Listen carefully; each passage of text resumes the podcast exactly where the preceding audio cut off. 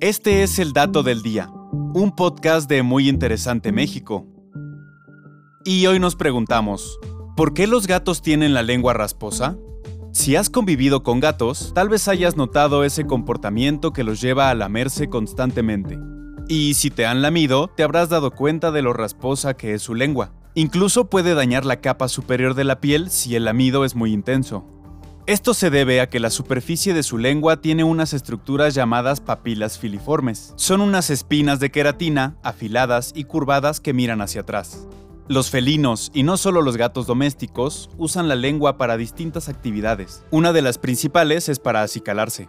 Estas papilas de la lengua sirven para limpiarse el pelo, eliminar suciedad y posibles pulgas. El acicalamiento no lo realizan únicamente por higiene y limpieza, sino para evitar diferentes olores en su pelo que puedan delatarle a la hora de cazar.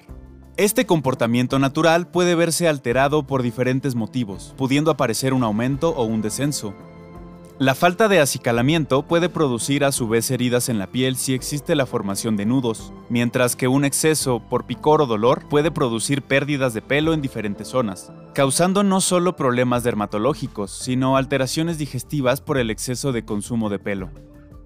Los gatos tienen glándulas sudoríparas únicamente en sus almohadillas, por lo que la sudoración se realiza por ese medio.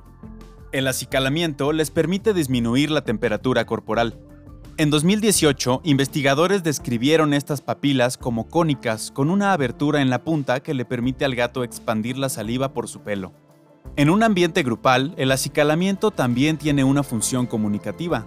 Generalmente lo hacen alrededor de la cara, cabeza y cuello de otros gatos. Estos lamidos positivos ayudan a mantener el olor del grupo y a estrechar los vínculos. Las espinas, al contactar con la piel, producen un movimiento semejante a un masaje, con un efecto relajante en el gato. Por eso, si uno de estos animales te lame, puede ser una manera de expresar su cariño, aunque lastime un poco. Y este fue el dato del día. No olvides suscribirte gratis a nuestro podcast y seguir todos nuestros contenidos en muyinteresante.com.mx. Hasta la próxima.